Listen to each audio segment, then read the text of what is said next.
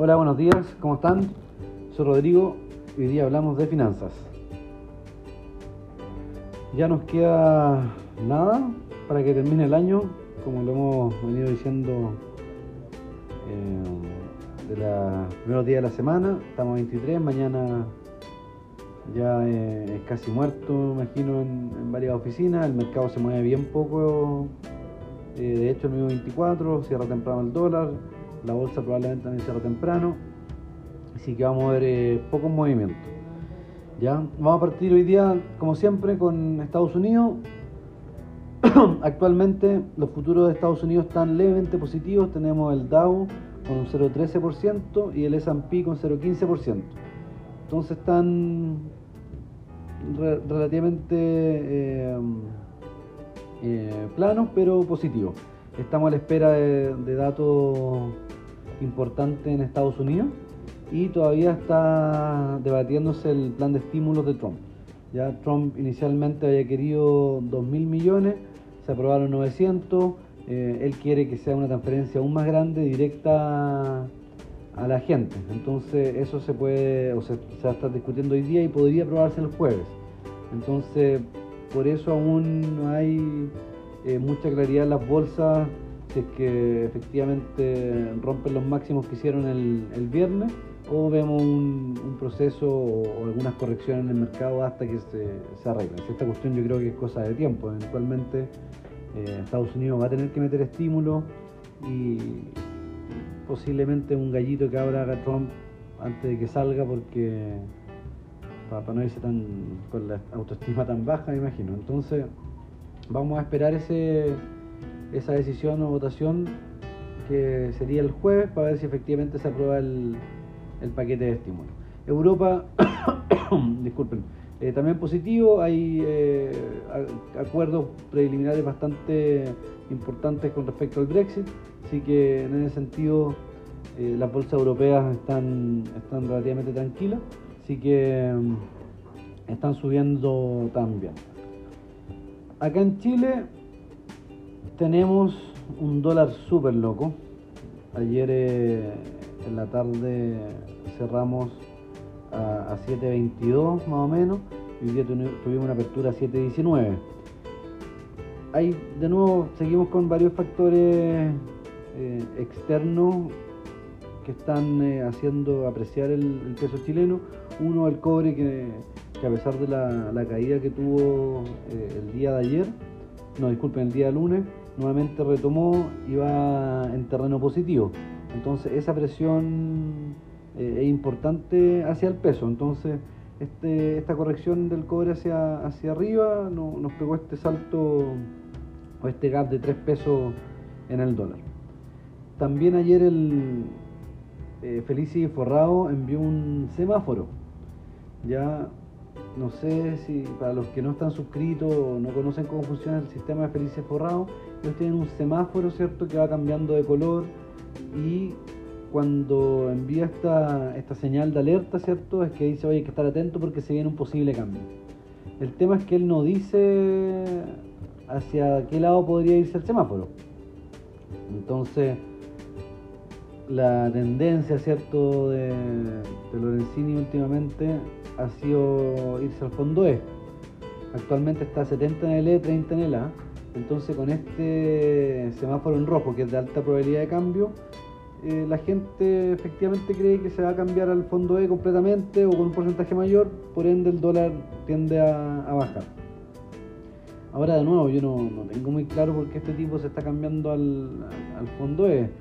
Dice que es para, para protegerse y creo que en el último informe dijo que, es para perder menos de lo que va a perder el fondo A.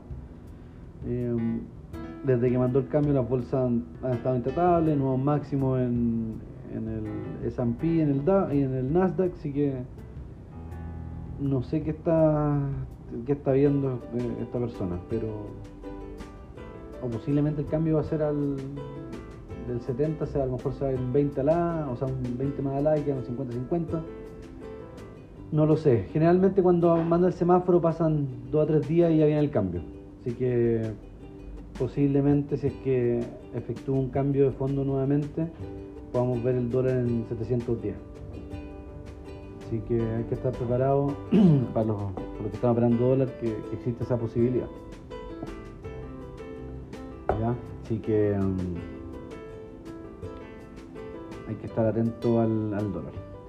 Y bueno, ayer hablé un poco de esta de esta subida en las ventas que ha tenido el retail o el gran retail de Chile con respecto al, a diciembre del año pasado, un 19%, ¿cierto? Eh, y hoy día estaba leyendo un poco más sobre eso y efectivamente el comercio lo califica como un veranito San Juan, ya porque las ventas han estado subiendo bastante, y se le atribuye al, al segundo retiro del 10% que le ha dado gran liquidez a, los consumidores y, les permite um, acceder ¿cierto? A, poder comprar cosas. De hecho, esto lo conversamos ayer, estábamos hablando en un grupo de cursos eh, y efectivamente la mayoría de la gente eh, el dinero se lo gastó en pagar deudas, en pagar eh, arriendos atrasados, en tarjeta de crédito, eh, en cosas o, alimentos, ciertas cosas para funcionar. Pero como el monto o la, cantidad de, gente que recibió este 10% era, era tan alta, eh, el exceso de liquidez que hubo en el mercado fue, fue importante. Entonces efectivamente vamos a ver los malls eh, colapsados ayer en Quilicura, Quilicura creo que fue en Plaza Norte, eh, tuvieron que cerrarlo. O sea, era realmente una, una locura de gente o la euforia por, comprar. Y también, bueno, yo no, soy psicólogo, pero me imagino que uno tiene que, atribuirlo a estar encerrado tanto tiempo, tener algo de plata, poder regalarle algo a, a tus seres queridos, genera alegría. Si a todos nos gusta ver a nuestros familiares, amigos contentos cuando les entregamos un regalo. Entonces yo creo que, que esta Navidad en particular, eh, Año Nuevo, va a ser eh, bastante eh, emocional por lo mismo. O sea, estamos encerrados hace mucho tiempo, queremos estar con nuestra gente, con nuestra familia, queremos darle un regalo y yo también creo que, eso influyó a que la gente a lo mejor estuviese un poco más descontrolada y quisiera salir a comprar como locos. Eh, y no, y no, lo, no lo juzgo. Yo, como dije, de hecho ayer con mis compañeros también hablábamos y,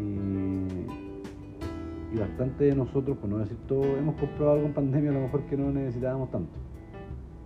Así que lo importante, ojalá que, que los rebrotes no sean tan fuertes y podamos pasar este, esta segunda ola relativamente bien. Eso es lo importante. Pero bueno, ese era mi, comentario del día. Eh, mañana va a ser el. Voy a hacer un podcast eh, y tenemos historia, así que no se lo pierdan. Va a ser una historia bien entretenida, es un libro que estoy leyendo. Así que espero lo escuchen. Eso es todo por hoy. Muchas gracias. Espero que tengan un día, eh, un buen miércoles y que tengan un muy buen trading. Adiós.